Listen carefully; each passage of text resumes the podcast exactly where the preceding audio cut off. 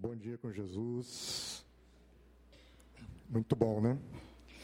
Ouvir esses testemunhos, essa, essa aula de fé, né? Dos dois projetos aí, são, são movimentos para o reino de Deus, isso tem que nos inspirar, nos ensinar bastante. É, mais cedo, no testemunho que as meninas deram, veio uma jovem aqui, e com a mãe dela e pôde testemunhar como a experiência de estar com essas detentas é, pôde transformar a vida dela. E essa mãe leu uma carta de uma das detentas. E, e, eu iniciei a mensagem dizendo que não precisava falar mais nada. Aquela carta já traduzia tudo o que a gente queria compartilhar e a gente já foi ensinado assim com 10 minutos de reunião, de encontro hoje de manhã. Porque a detenta começava a carta dizendo assim: Papai, como eu queria estar aí hoje louvando ao Senhor. Então ela já se dirigia a Deus numa carta, chamando-o de papai e dizendo da vontade dela de estar aqui entre nós, no meio da família. E ela não pode porque ela está encarcerada. Mas e o que a gente queria compartilhar é exatamente sobre esse momento de ruptura na vida religiosa então dominante quando Jesus vem e nos ensina esse conceito da paternidade de Deus em nosso favor, da, do movimento de Deus de adoção de cada uma das criaturas dele agora como filhos, filhos em Cristo Jesus. E um texto muito marcante é o que está lá em Lucas, no capítulo 11. Mateus também traz isso no capítulo 6, mas a gente vai ler Lucas 11, que é o texto da famosa oração do Pai Nosso. Às vezes a gente passa por esse texto ou por essa oração, às vezes a gente deixa de fazer essa oração porque, ao negar a religiosidade, a gente acaba se transformando no pior dos fariseus. Então, a gente deixa de meditar sobre algo que é extremamente profundo, a oração que Jesus nos ensina. Lucas, no capítulo 11, é, abre lá, nós vamos ler a partir do verso 2, diz assim: Ele lhes disse: Quando vocês orarem, digam Pai nosso, santificado seja o teu nome, venha o teu reino, dá-nos cada dia o nosso pão, perdoa-nos os nossos pecados, pois também perdoamos a quem nos deve, e não nos deixe cair em tentação. Então lhes disse: Suponham que um de vocês tem um amigo e que recorra a ele à meia-noite e diga: Amigo, empreste-me três pães porque um amigo meu chegou de viagem e não tenho nada para lhe oferecer. E o que estiver dentro, responda: Não me incomode, a porta já está fechada e eu e os meus filhos estamos deitados. Não posso me levantar e dar a você o que me pede. Eu digo: muito embora ele não se levante para dar o pão por seu amigo, por causa da importunação se levantará e lhe dará tudo o que precisar. Por isso digo: peçam e será dado, busquem e encontrarão, batam e a porta será aberta. Pois todo aquele que pede, recebe, quem busca, encontra, e aquele que bate, a porta lhe será aberta. Qual pai no meio de vocês, se o filho pedir um peixe, em lugar disso lhe dará uma cobra? Ou se pedir um ovo, lhe dará um escorpião? Se vocês, apesar de serem maus, sabem dar coisas boas aos seus filhos, quanto mais o Pai de vocês, que está no céu, dará o Espírito Santo a quem lhe pedir. É um texto, são palavras de Jesus em que ele ensina a oração do Pai Nosso e vai um pouco mais além. Isso tem sido pregado nos últimos dois milênios. Várias vezes vocês já escutaram alguma coisa, alguma mensagem a esse respeito. Nós podemos fazer uma série aqui de um ano inteiro de meditação na profundidade da oração que Jesus nos traz. É, mas eu queria passar aqui por alguns aspectos a partir de experiências pessoais que a nossa casa tem vivido. Porque muitas vezes, no verso 2, por exemplo, quando Jesus diz que nós devemos é, pedir a Deus que venha o reino dele, ou pedir a Deus que nos dê o pão dele, muitas vezes olhando para esse texto, se nós não tivermos a consciência correta, se simplesmente rezarmos essa oração sem entendermos o que está sendo dito, a gente pode é, ser induzido ao erro de achar que o, o posicionamento do homem é um posicionamento passivo diante de Deus absolutamente passivo. Ou seja, se eu tenho um Deus a quem eu peço que venha o reino, e se Deus é Deus, e se Deus é Pai, o reino vem. Eu posso ficar numa é, passividade quase mórbida, numa neutralidade absoluta, que o reino vem. Quem está entendendo? Se eu peço a Deus que me dê o pão, sendo Ele Deus, sendo Ele Pai, a minha posição é só esperar. Então, está vendo como muitas vezes a própria, o próprio texto bíblico, se não meditado com profundidade e consciência, pode nos induzir a ter uma posição muito passiva e reativa diante da vida. Ora, se Deus então envia o reino, se Deus envia o pão, para que, que eu preciso trabalhar? Para que, que precisa haver algum movimento meu de afetação de todas as realidades visíveis e circunstâncias e relações? E trabalho aqui, ao longo de, dessa manhã, quando eu disser trabalho, eu quero dizer muito mais do conceito físico, né? É, de uma força por um caminho, força num deslocamento, de algum movimento meu de alma em encontro a alguém. Então, pode ser o trabalho da sua empresa, o trabalho do seu consultório, o trabalho do seu escritório, o seu trabalho secular. Pode ser isso. Mas pode ser também o seu trabalho na educação dos seus filhos, o seu trabalho na construção das suas amizades, o seu trabalho nas relações societárias da sua empresa. Pode ser trabalho aqui na igreja, o seu trabalho no envolvimento com as meninas do Arte Móvel, com o pessoal que veio aqui, que vai para o Nordeste fazer uma obra, qualquer tipo de trabalho. Se Deus manda o reino, se Deus manda o pão, para que, que eu preciso trabalhar? Essa passividade ou o exagero de conceito acerca do trabalho já gerou para a gente histórias, por exemplo, extremadas. Então, quem lembra lá de Gênesis, no capítulo 11, quando Deus traz a história de Babel? O que, que era a história de Babel? Era a história de um dos extremos do trabalho, quando o homem, então, entende que precisa fazer um projeto grandioso, um projeto que envolve um, um esforço, um empenho tremendo em fazer algo grande. Rapaz, os caras planejaram uma cidade. Vamos fazer uma cidade que contenha uma torre. E essa torre vai ser tão grande e tão tremenda que ela vai alcançar o céu. E agora nós poderemos entrar numa intimidade com Deus que a gente não cogitava. Porque através do nosso esforço, nosso empenho, nosso trabalho, nós vamos construir algo grandioso. E o que, que acontece? Talvez exatamente por causa de um empreendedorismo exacerbado, um esforço muito grande de fazer algo muito gigante e maravilhoso, não sobrou tempo para mais nada, não sobrou tempo para os amigos, não sobrou tempo para as relações, as pessoas começaram a não se entender. E ninguém mais entendia o que o outro falava. E as relações começaram a ser distorcidas a partir da distorção da própria linguagem. Depois você medita isso em casa, está lá em Gênesis, no capítulo 11. Contra esse extremo de empreendedorismo, de trabalho levado às últimas consequências, nós temos também uma história lá que Paulo traz em 2 Tessalonicenses. No capítulo 3 de 2 Tessalonicenses, Paulo exorta um grupo de irmãos cristãos que pensavam justamente o oposto. Eles ressignificaram o evangelho, fazendo uma releitura de todas as coisas em racionalização da preguiça. Ou seja, se Deus já fez todas as coisas, se tudo está consumado em Cristo Jesus, se Cristo Jesus é a palavra final de Deus, como disse o escritor de Hebreus, e se trabalhar demais e empreender esforços demais me leva à confusão de Babel, ou ao farisaísmo, porque me leva a um senso muito grande de justiça própria, então é melhor que eu não faça nada.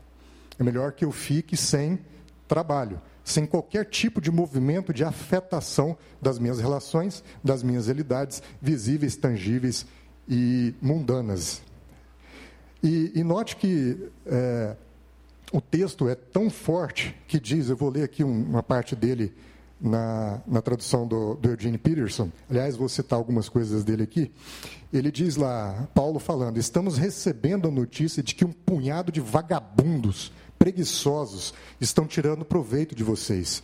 Isso não deve ser tolerado.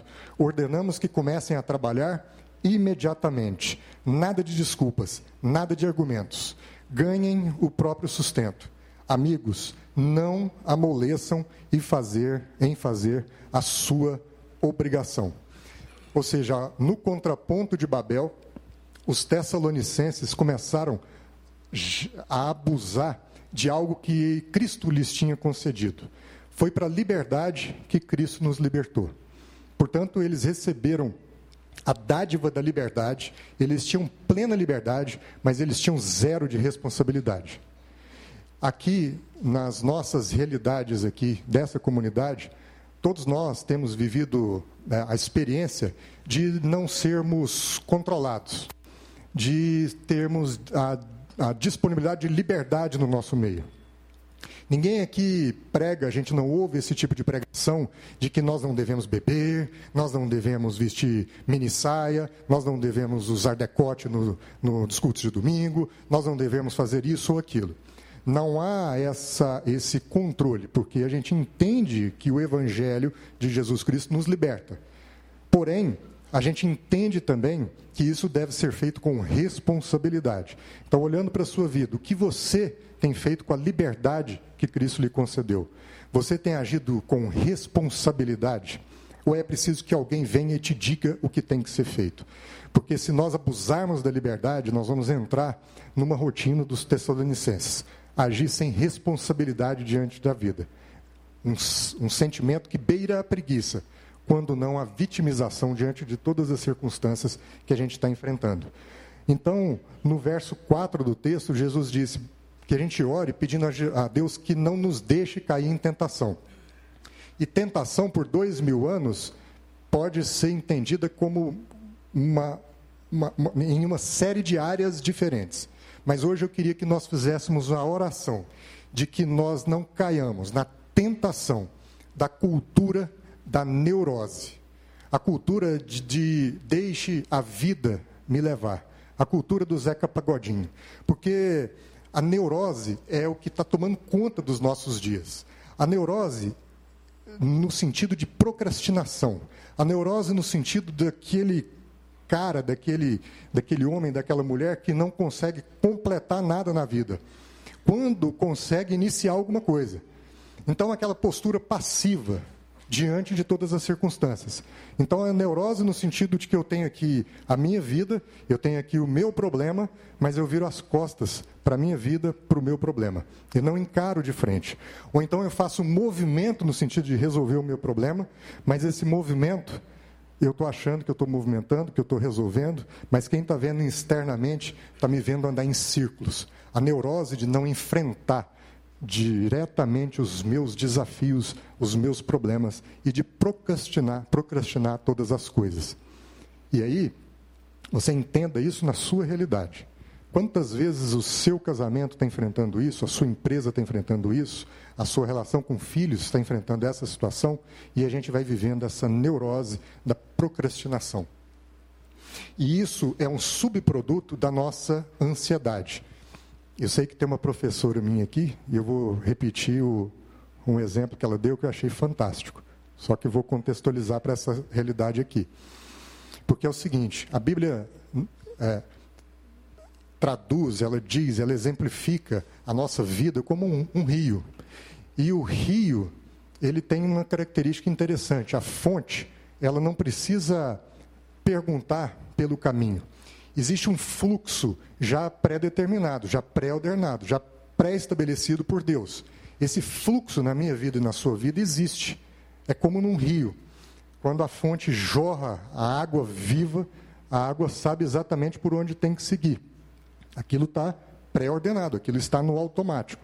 E assim é as nossas vidas. As nossas vidas são como esse rio que vai correndo numa direção que precisa ser alcançada, um destino que já está estabelecido, já está traçado. Mas o que acontece é que ao longo da nossa existência, como um rio, nós vamos tendo alguns momentos em que uma árvore cai, em que desbarranca alguma coisa, em que há um assoreamento no curso do nosso rio. E aí a gente começa a ver o nosso fluxo da vida interrompido ou estrangulado.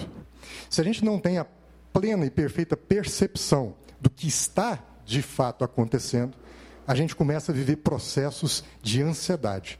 processos de medo, processos de angústia, porque a gente não tem a consciência de que aquela árvore que caiu está estrangulando o fluxo é uma responsabilidade nossa ir lá e resolver o problema. Então a árvore está lá, mas eu viro as costas para o problema e não percebo que isso está afetando o fluxo da minha vida. Eu não sei se está acontecendo isso com alguns de vocês. Às vezes a vida de vocês está num fluxo bacana, natural. Então recebe aí como um testemunho pessoal porque muitas vezes é o contrário. Muitas vezes a gente vai se sentindo que a coisa não rompe, que a coisa está embaraçada, que a coisa é estrangulada, porque os fluxos que Deus programou para a nossa vida foram interrompidos pelos obstáculos que estão lá para serem obstáculos mesmo, justamente para que a gente amadureça. Não é assim?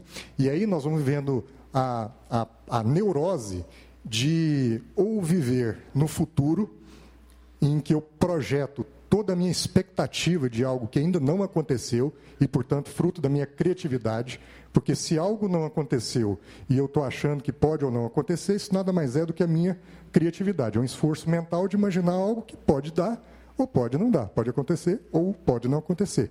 Ou eu vivo sofrendo as agruras do futuro, do amanhã, ou eu vivo preso às minhas dores e as, os meus traumas e aos, as questões do meu passado. Mas eu nunca vivo no hoje. Eu nunca experimento e vivo a suficiência de ser o rio que tem um fluxo pré-ordenado. Eu sofro e fico ansioso com o amanhã. Eu sofro as perdas do ontem, mas eu não vivo plenamente o hoje. Dá uma olhada para o texto no verso 7, se não é exatamente isso que Jesus está nos ensinando. Verso 7 ele diz assim: E o que estiver dentro, responda: Não me incomode porta já está fechada e eu e os meus filhos já estamos deitados. Eu não posso me levantar e dar o que, vo o que você pede. Então, note: um amigo traz uma demanda para o outro e esse outro fica preso no passado. Não, a porta eu já fechei. E preso no futuro. Não, eu dormirei. Exatamente porque ele se prende ao passado e ele se prende ao futuro ele se esquiva de resolver o hoje. O amigo fica lá na porta batendo, pedindo um pedaço de pão, e ele se recusa a fazer o movimento de afetação daquela realidade, de atendimento daquela demanda, porque ele não vive o hoje. Eu fechei a porta, eu dormirei, mas eu não vivo o hoje. Quantos de nós estamos vivendo situações parecidas?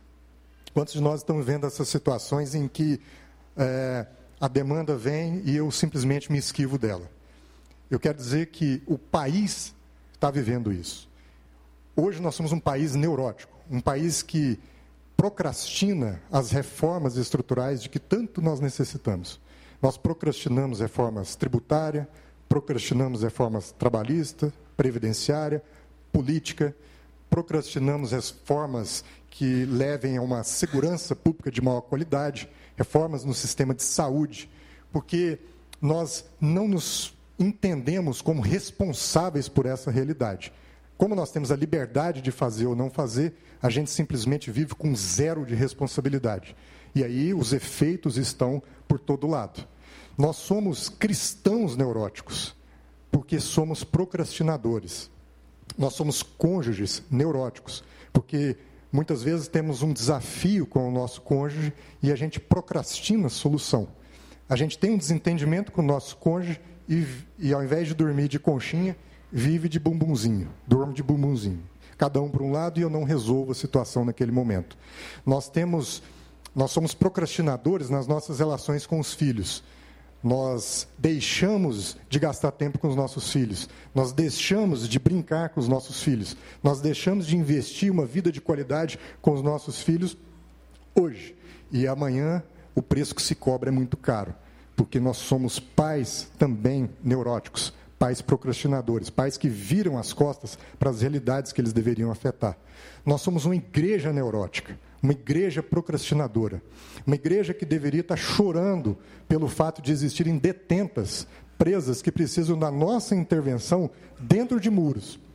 Uma igreja que antes deveria ter tido assumido a responsabilidade de aplicar o evangelho na realidade presente, na realidade do hoje, de transformar a realidade visível a partir da responsabilidade assumida. Mas eu, como igreja, eu viro as costas para o problema. Eu venho aqui apenas no domingo, sentar nos bancos, para ouvir uma bela de uma palestra do Paulo Júnior. Mas durante a semana, as segundas, as terças, as quartas, as quintas, as sextas-feiras ou no sábado, eu não encaro de frente os vários problemas da minha sociedade. Então eu sou uma igreja neurótica, porque eu procrastino e viro as costas para minha responsabilidade. Já que eu tenho liberdade de vir ou não vir, já que eu tenho liberdade de aplicar ou não o evangelho que eu creio, eu resolvo procrastinar. Nós somos essa igreja neurótica. Então, por isso, a minha oração hoje é atender o que Jesus diz e orar, Pai, não nos deixe cair na tentação da procrastinação. Que nós possamos enfrentar cada um dos nossos problemas de frente, com responsabilidade de que isso eu que resolvo, isso eu que resolvo, isso eu que resolvo, e não viremos as costas para tudo isso. Porque a procrastinação, como uma neutralidade quase apática diante das situações, ela mata a perseverança. Mas, paradoxalmente, é a perseverança o remédio contra a procrastinação. O que, que vai dizer uma coisa ou outra? Vai dizer exatamente da sua postura diante dessas situações. Então você tem lá um problema na sua empresa, você tem lá um problema no seu casamento, você tem lá um problema na sua relação com os sócios, na sua relação com os filhos. Você tem dois caminhos, pelo menos. Ou você vira as costas e procrastina a solução, e aí você matou a perseverança do processo, ou você, ao invés de fazer um movimento procrastinatório, você faz um movimento de perseverança. Você entra e resolve aquela situação. Muitas vezes, tomar um ou outro caminho é, vai depender da forma como a gente tem a leitura da nossa vida. Então, imagine a sua vida como uma planta. Como é que você enxerga a sua vida? Você acha que a sua vida é uma plantinha frágil, uma plantinha de jardim, uma margaridinha, que qualquer pessoa que passa ali desavisada pisa e acaba com você. E, portanto, se é uma planta frágil, ela só pode florescer, crescer num ambiente plenamente favorável. Ou você entende sua vida como um carvalho, como uma planta forte, uma planta que resiste à seca, uma planta que resiste à tempestade, uma planta que resiste a vandalismo. Dependendo da forma como você se enxergar, você consegue ser uma pessoa perseverante ou você se transformará numa pessoa procrastinadora, uma pessoa que foge dos problemas, uma pessoa que se vitimiza diante dos problemas, uma pessoa que não quer encarar de frente os desafios que a vida lhe dá, uma pessoa que não quer se levantar para retirar uma árvore que está bloqueando o seu rio, uma pessoa que não quer pegar na, na, no cabo de uma pá para poder tirar o barranco que caiu no seu rio. Como é que você se enxerga? Você é uma rosinha de jardim? Uma margaridinha de jardim? Pelo amor de Deus, meu irmão. A palavra de Deus diz que nós somos carvalhos de justiça. Nós temos em nós mesmos essa, essa força que nos permite enfrentar adequadamente todas as situações. E é assim que a gente precisa se comportar. Entendendo que a perseverança ela não é um resultado da minha determinação. Isso não está no meu braço. A perseverança é um resultado da fidelidade de Deus. Porque Deus promete que, através do sacrifício de Cristo, Ele habitaria em nós. Então, Deus habita em você. Ora, se Deus habita em você, qual é a circunstância grande demais para você? Não existe, meu irmão. Qualquer situação que você esteja passando, por mais difícil que seja, e olha que eu estou falando da minha vida, eu estou falando aqui de um testemunho pessoal da nossa casa, ela não é maior do que você tem capacidade de suportar. Ela é exatamente do tamanho da sua força, porque essa força não é sua. Essa força vem do Deus que habita em você. E por causa disso, a perseverança não é resultado do seu desempenho ou competência, mas simplesmente uma tradução da fidelidade de Deus. Se a gente não entender a vida dessa maneira, se a gente se entender uma florzinha de jardim, nós vamos cair num problema que é a depressão. E a depressão, essa semana eu ouvi também nessa, minha aula um estudo de que os estudos mais recentes dizem que a depressão não é tristeza. A depressão é um vazio. E note que no verso 13, Deus está nos convidando carinhosamente a nos encher. Quando ele diz que o Pai repartirá o Espírito Santo. Deus nos convida carinhosamente para nos enchermos da presença dele. E, no entanto, a gente tem se enchido do vazio. A gente se enche de todo tipo de lixo eletrônico. A gente se enche de todo tipo de ideia desestruturada, de doutrina falsa. A gente se enche de bebida. A gente se enche de drogas. A gente se enche de pornografia. Mas a gente não se enche de Deus. E aí depois a gente reclama da depressão. A gente reclama desse vazio imenso que existe dentro de nós. E aí o que acontece? Porque eu estou vazio, eu me deprimo. Porque eu me deprimo, eu não sou perseverante. Porque eu não sou perseverante, eu começo a procrastinar. E porque eu procrastino todas as coisas, a minha vida não flui. Porque o fluxo é extrema e absurdamente interrompido na minha e na sua vida. Que a gente possa meditar nessa manhã que encher-se de Deus é encher-se de constância e firmeza na nossa caminhada. É isso que vai curar a gente. Porque e a grande dificuldade da gente tomar um ou outro caminho, um caminho de se encher de Deus, é porque a gente quer negar a, o ensino de Jesus, e no texto ele traz esse ensino, de que a nossa vida é uma vida de processos.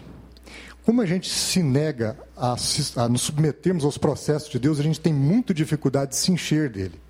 Mas note que a, a Bíblia toda, né, ela já começa ensinando para a gente sobre processos. Aliás, todo ataque à Bíblia é sempre um ataque que vai tentar desconstruir as ideias de Gênesis dos capítulos 1 ao 11. Porque se aquilo que está em Gênesis, capítulo 1 ao 11, for verdade, aí nós temos um problema. Porque a nossa cosmovisão está errada, a nossa maneira de viver está errada, nossa maneira de encarar nossas, nossa profissão, nossa maneira de encarar o casamento, maneira de encarar a criação de pais e filhos, a maneira de encarar o mundo está errada. Gênesis, por exemplo, diz que nós habitamos no mundo caído, um mundo de rebelião contra Deus, um mundo em que o normal é o mal, o padrão é o mal. O bem é um ponto fora da curva. Mas como eu tenho uma vida em que eu assumo que o bem é a realidade que eu deveria esperar, obviamente que esse bem não acontece todos os dias, eu me deprimo a cada circunstância. Mas se de outra forma eu entendo a mensagem que está em Gênesis e que nós vivemos num ambiente pós-queda, eu vou entender como o escritor diz, que o mundo jaz no maligno. Então o mal é o padrão. Já que o mal é o padrão, o meu nivelamento é por baixo. E agora eu vou prestar atenção a todo momento de bem que eu tenho durante o dia. E vou me alegrar com isso. Então, se o mal é o padrão, eu não tenho para onde cair. Eu vou me deprimir para onde? Eu já estou no, no piso. Agora, tudo é lucro. Portanto, todas as vezes em que um filho meu me abraça, eu vou para cima. Todas as vezes que a minha esposa cuida de mim, me faz um carinho, eu vou para cima. Todas as vezes em que um amigo senta e toma um café comigo, eu vou para cima. Não é mais fácil fugir da depressão dessa forma? Então, note que está tudo posto na Bíblia.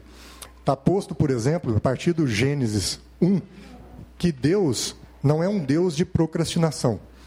Gênesis 1 começa dizendo que Deus estava o quê? Trabalhando ou descansando? Trabalhando. Gênesis 1 relata uma semana de trabalho e não de descanso. Gênesis 1 é um relatório de trabalho. E aí, quando a gente traz isso para as nossas vidas, a gente percebe que a gente deve seguir a essa mensagem como um todo. E foi o que Jesus fez nos versos 11 e 12. Dá uma olhada aí. Versos 11 e 12. Jesus está justamente nos ensinando sobre processo. Porque ele diz o seguinte: Qual pai do meio de vocês, se o filho pedir um peixe, em lugar disso lhe dará uma cobra? Ou se pedir um ovo, lhe dará um escorpião? Então, nota: qual é a nossa dificuldade em sermos perseverantes? Talvez seja exatamente a, a, a, o convite à nossa passividade, a partir da má interpretação do próprio texto bíblico. Então eu fiquei meditando. Por que, que Jesus está dizendo isso? Poxa, qual pai que o filho pede um peixe e ele dá uma cobra? Qual pai que o filho pede um ovo e ele dá um escorpião? O que, que Jesus queria ensinar para a gente?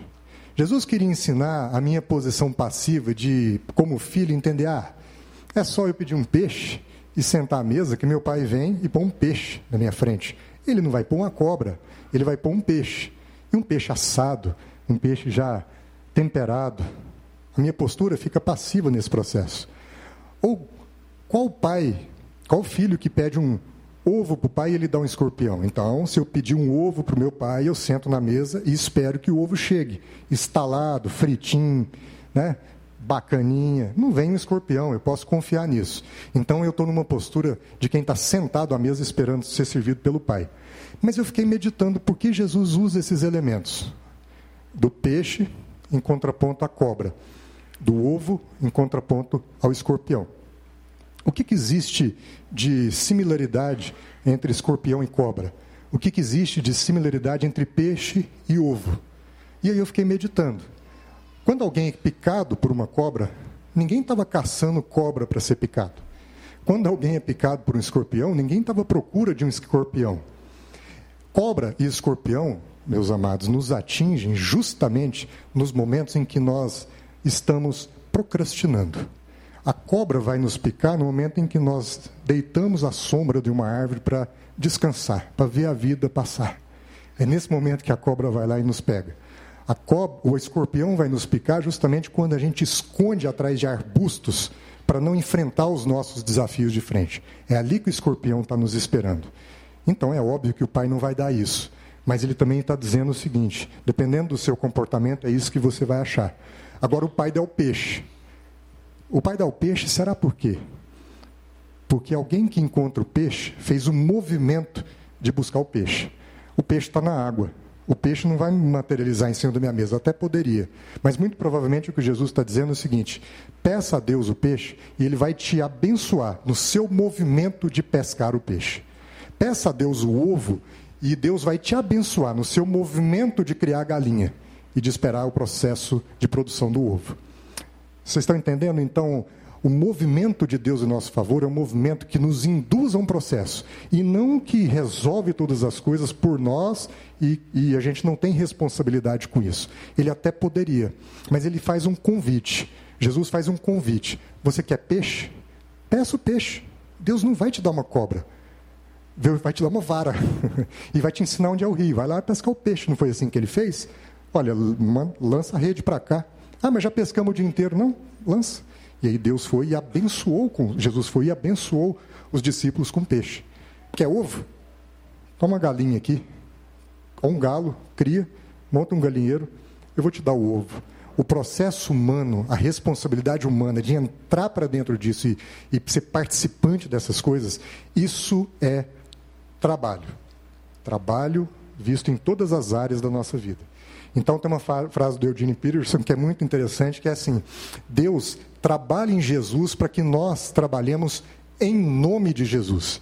E muitas vezes a nossa ansiedade é porque a gente está recebendo uma maldição do trabalho. Sabe o que é a maldição do trabalho? É quando o trabalho está é, executado sem senso de propósito. O trabalho é executado fora da direção de Deus. Você faz aquilo que não está no seu dom, que não está na sua característica, que não está na sua vocação. Agora, sabe quando o trabalho é uma bênção? Quando você está fazendo algo que Deus está fazendo. Você entra no movimento que Deus está realizando. Então, o trabalho é um processo. É um processo de relacionamento. Todas as vezes que você se envolve em algum tipo de trabalho, seja na sua empresa, seja no seu consultório, no seu escritório, seja na criação de pai, pais e filhos, isso é um trabalho, seja na construção de amizades, isso é um trabalho, seja na promoção do apoio do trabalho que as meninas fazem lá na prisão, isso é um trabalho.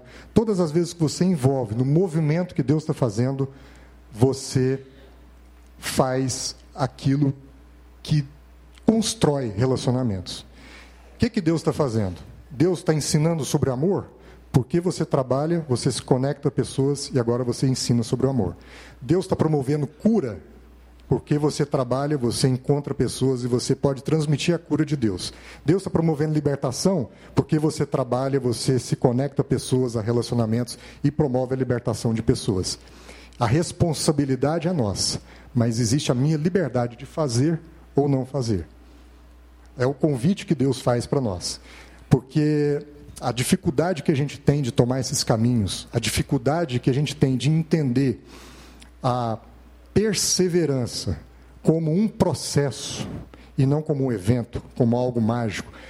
A dificuldade que a gente tem que entender do chamado de Deus para que a gente saia do nosso lugar de passividade e enfrente de frente os nossos desafios e problema, problemas, as nossas crises na empresa, as nossas crises relacionais, as nossas crises conjugais, o bloqueio que a gente tem, a paralisia que a gente tem para enfrentar todas essas coisas, é exatamente a nossa negação da dor.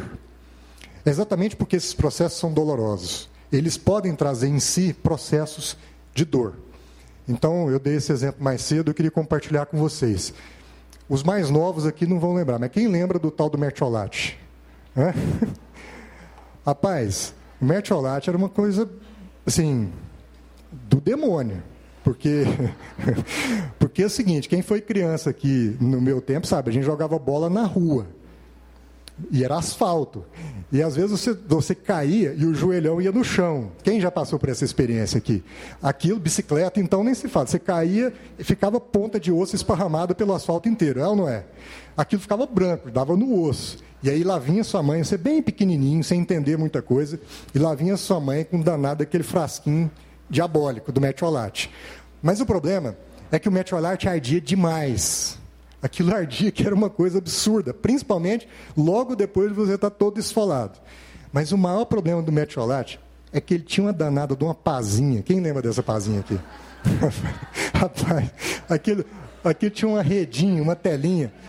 Então, você não sabia se chorava porque ardia ou ria por causa da cosquinha que a, a pazinha fazia no machucado. Era ou não era?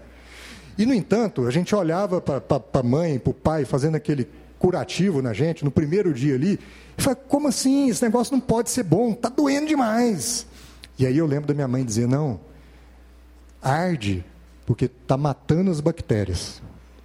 E eu cresci com isso, entendendo um processo. Ora, se o remédio está ardendo, a, a pazinha deve ter uma função, porque alguém para inventar uma pazinha daquela, aquilo deve ser para aquilo mesmo, para existia um processo de cura em meio à minha dor.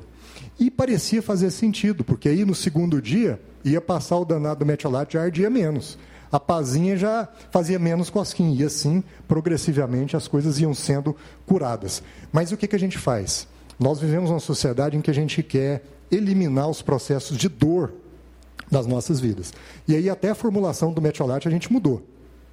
Metiolate agora você bate com spray, aquilo não arde, você fica até em dúvida se está fazendo efeito ou não. Quem, tá, quem já vive esse, né, esse dilema? Eu estou em crise com relação a isso. Mas é exatamente. Não mancha, não. Antigamente o negócio era amarelo, você ia para a escola, manchava o uniforme, saía mais nunca. Mas aquilo te lembrava de um processo de machucado, aquilo te lembrava de um processo de cura. Graças a Deus pelo metiolate atual, amém? Mas o que eu quero dizer é exatamente é isso, essa analogia, para identificar nas nossas vidas por que das dificuldades de enfrentarmos os processos que geram perseverança nas nossas vidas e que nos tiram da procrastinação diante de todos os desafios tangíveis da nossa existência. Porque existem dois extremos que cada um de vocês aqui, de, e, e eu, estou vivendo isso. É o extremo da minha Babel SA, do meu empreendedorismo, dos meus empreendimentos, do meu escritório, de fazer todo o esforço e empenho para que, que aquilo dê muito certo. E o extremo de talvez, justamente porque está dando certo demais, agir como os tessalonicenses. E aí começar a procrastinar e esperar que Deus resolva todas as coisas sem a minha interferência. O risco que eu corro é o de ser como um grande fazendeiro, que tem uma casa no alto de uma colina e na varanda da casa ele avista toda a propriedade. Ele vê os pastos, e ele vê a lavoura, e ele vê o pomar. E ele vai admirando essa prosperidade toda, ele vai admirando todas essas coisas que estão funcionando adequadamente. E aí, de tanto admirar, de tanto pensar sobre isso, ele adormece. Mas quando ele adormece, ele adormece profundamente. E a vida vai passando e ele está dormindo. E as coisas estão acontecendo, os trabalhos estão acontecendo, ele está dormindo e a vida passando. E quando esse cara acorda, que ele olha de novo para os pastos, ele já não tem a mesma visão, porque agora os pastos estão tomados por matos altos e ele perdeu a horizontalidade. Ele já não consegue enxergar até onde vai a divisa da sua vida, até onde ele não consegue enxergar sequer o rio da sua propriedade, porque ele perdeu a horizontalidade. A nossa, o nosso risco ao nos prendermos a um mecanismo da procrastinação nas nossas vidas e não resolver os problemas diários que vão acontecendo em todas as áreas da nossa existência é de que, ao nos darmos conta, os pastos estão com altos matos. Então nós precisamos limpar os pastos das nossas vidas. Nós precisamos ganhar de novo a horizontalidade da nossa existência. Esse é um testemunho da nossa casa. É algo que a gente está vivendo num processo no dia de hoje, de olhar para tanta coisa empreendida, mas ao mesmo tempo uma reflexão pessoal de tantas vezes em que eu procrastinei a solução de determinadas coisas. Muitas vezes Deus me avisou, isso vai dar errado. Muitas vezes Deus me avisou, essa relação precisa ser melhor fundamentada. Muitas vezes Deus me avisou que os caminhos pelos quais eu estava trilhando não poderiam dar na na, não, não, poderiam dar na, na foz daquele rio. Muitas vezes eu fiquei preso nos redemoinhos formados pelos obstáculos que travaram o fluxo da minha existência. E agora, quando eu acordei, os pastos estavam tomados de mato. O que a gente está fazendo é pegando a foice e limpando, e batendo pasto, e limpando. Eu quero ganhar de novo visão, eu quero ganhar de novo horizontalidade. E eu espero que esse testemunho sirva para a vida de cada um de vocês. Porque parece que nós estamos vivendo tempos assim. Parece que nós estamos vivendo tempos em que a nossa passividade diante de todas as coisas vai fazendo com que a gente simplesmente ore a Deus e diz: venha o reino, e cruza os braços. Dá o pão, e cruza os braços. Ao invés de entender que nessa liberdade que a gente tem de fazer ou não fazer isso, é a nossa responsabilidade intervir no processo e transformar todas as realidades a partir de um movimento de Deus em nosso favor. Então o reino vem, mas através de nós. O pão vem, mas através de nós. O peixe vem, mas através do meu movimento de pesca. O ovo vem, mas através de uma galinha que eu criar. Amém?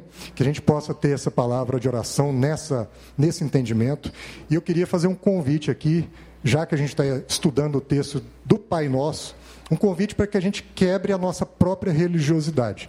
A gente tem fugido da oração do Pai Nosso, a oração que Jesus nos ensinou, muitas vezes porque a gente se torna mais religioso do que a religiosidade que a gente critica. Mas Jesus nos ensinou a única oração né, que ele, ele, ele diz textualmente, a hora é assim, foi essa. E o que eu tenho visto acerca do Pai Nosso é que isso nos une. Se eu perguntar aqui quem é católico apostólico romano, eu tenho certeza que nós vamos ter algumas ou várias pessoas aqui que vêm aqui, frequentam nosso encontro aqui de manhã e à noite estão em alguma missa. E, no entanto, a gente muitas vezes não quer orar o Pai Nosso por achar que isso é religiosidade. Mas você concorda que agora nós vamos estar todo mundo unido juntos, nas mãos uns dos outros aqui, por causa da oração que Cristo nos ensinou?